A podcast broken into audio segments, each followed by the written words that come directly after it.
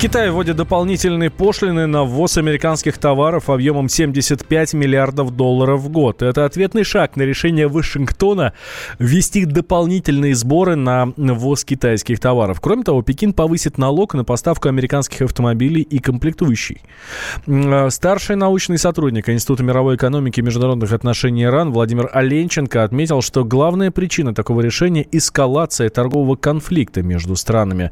Но есть и военный аспект взаимосвязь э, между отменой ДРСМД и Китаем, она такая немножко отдаленная. Более такая расхожая была версия того, что американцы хотели заменить двусторонний договор между Россией и Соединенными Штатами Америки на тристоронний договор, в котором бы участвовал и Китай. Но это такой военный аспект. Как один из элементов отношений, да, Китай лишили возможности отвечать по-другому. Ограничение американского российского экспорта в Китай, оно, безусловно, добавит свою долю в замедление развития американской экономики. В этом смысле американцы, конечно, почувствуют, примут ли они это как сигнал к тому, что надо выравнивать отношения с Китаем, или наоборот, так скажем, начнут упорствовать и доказывать, что они были правы. Это будет зависеть, наверное, как будет складываться экономическая ситуация в США.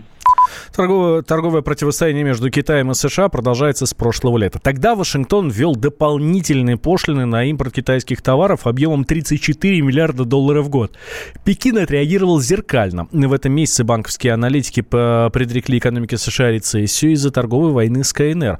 После этого стало известно, что Вашингтон отложил до декабря введение ранее анонсированных Дональдом Трампом пошлин, в частности, на китайские смартфоны и ноутбуки.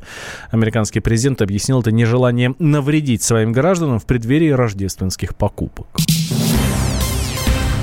Дмитрий Медведев обозначил сроки перехода на четырехдневную рабочую неделю. На встрече с главой Российского союза промышленников и предпринимателей Александром Шохиным премьер-министр заявил, что введение четырехдневки возможно в перспективе, а не всю секунду.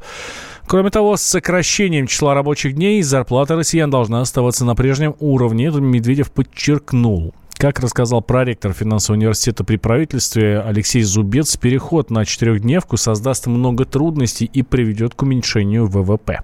Эта мера имеет смысл только в том случае, если параллельно с ней растет производительность труда. Если люди работают меньше, но за счет того, что качество труда и производительность увеличиваются, ВВП не страдает. У нас в стране пока нет каких-то серьезных рывков производительности, по крайней мере, они не присутствуют в публичном пространстве, которые бы заставили нас выводить людей из производства без потери объема производимой продукции. Поэтому об этом пока речи не идет. Это будет лет через 35, как раз отдаленный гипотетическое будущее, когда действительно за счет роста автоматизации, внедрения всякого рода роботов промышленных, народ будет э, вытесняться из экономики, и людям надо как-то найти работу, чтобы они чем-то занимались. Ну и вот один из способов сокращения безработицы потенциальной – это снижение продолжительности рабочей недели. Меньше люди работают, соответственно, надо больше рабочих рук. Но у нас пока такой вопрос вообще не стоит, потому что безработица у нас невелика, порядка 5% населения работы работоспособного. Официально зарегистрированная безработица по бирже труда, она еще меньше, и она имеет тенденцию к снижению все последние годы. Ведь в мире-то эта э, мера используется прежде всего как способ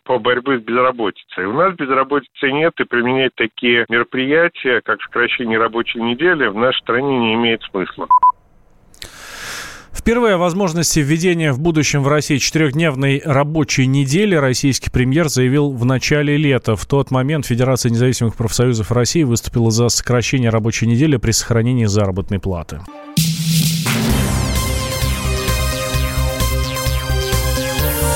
Темы дня.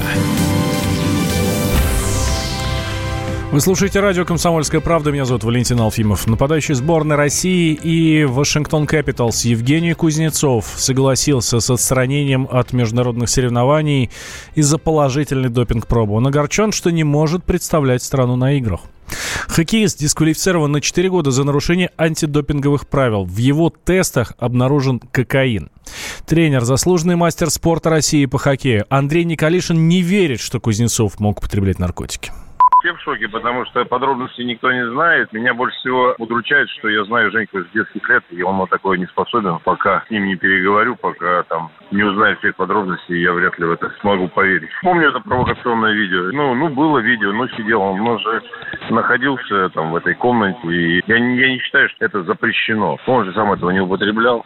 Ну, я думаю, что какие-то будут слушания, разбирательства, разговоры, но не более того. Я, я не уверен, что НХЛ будет придержать какие-то меры, когда они в этом его не уличали. Конце мая в сеть попало видео, на котором Евгений Кузнецов после победы в Кубке Стэнли в Лас-Вегасе разговаривает по телефону в номере у друга. На столе рассыпан белый порошок, скатанный дорожками и скатанная в трубочку долларовая купюра. Хоккейный эксперт Дарья Миронова предполагает, что Национальная хоккейная лига будет еще раз проводить собственное расследование. Я так понимаю, что, естественно, официальные лица, наверное, какое-то время назад уже все это знали и готовились, потому что пару недель назад Евгений в своем инстаграме удалил все фотографии, началось яркое обсуждение того, к чему бы это, но я очень сомневаюсь, что кто-то мог ожидать вот такие последствия, что вскроют допинг-пробу, и она действительно там покажет запрещающее вещество. На самом деле это просто шок на данный момент. И я вот даже специально в своей почте электронной нашла официальное заявление Национальной хоккейной лиги. Это было 31 мая, где вице-президент НХЛ Билл Дейли сказал о том, что тема закрыта. И я даже дословно держу перед собой этот текст. Мы не поддерживаем определенные действия Евгения, то есть то, что вот он находился в комнате, где что-то странное, да, происходит, выглядит, но опять-таки, ничего на видео нет противозаконного и того, чтобы говорило о том, что Евгений что-то плохое совершил. Вот и все. Домыслы, догадки, это же уже кто на что способен. Уже совершенно очевидно, что кто-то все-таки провел какое-то другое расследование, и вот решили вскрыть его пробу. В моей голове все равно не укладывается, честно. Евгений отправляется на чемпионат мира по хоккею. Он прекрасно понимает, что будут сдавать тесты хоккеисты, что все серьезно. Я, я вот не понимаю, как такое могло случиться. Естественно, как-то им придется отреагировать в НХЛ и заново пересмотреть я никогда не употреблял наркотики, не собираюсь увлекаться этим. Если ко мне есть вопросы, я в любой момент готов пройти медицинскую экспертизу. Об этом э, это говорил Евгений Кузнецов еще в конце мая, когда в интернете появилось то самое видео, на котором рядом э, с Кузнецовым виден порошок белого цвета. Тем временем Евгению теперь запрещено принимать участие в играх Международной Федерации Хоккея, континентальной хоккейной лиги. А, однако а, также хоккеист пропустит зимнюю Олимпиаду Олимпиаду 2022 года в Пекине, но вроде как в НХЛ ему играть можно и запретов не будет. Комсомольская правда представляет. Как тебя зовут? Давид Шнейдров Давид. Почему тебя назвали Давидом? Мама говорила, что звезда родилась. Давид, мы делаем тебе предложение, от которого невозможно отказаться. Синяя или красная таблетка?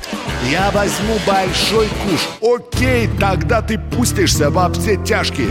Мы всегда платим долги. Самые лучшие фильмы и сериалы по субботам в 9.00 с Давидом Шнейдеровым. Целых два часа смотрим кино по радио.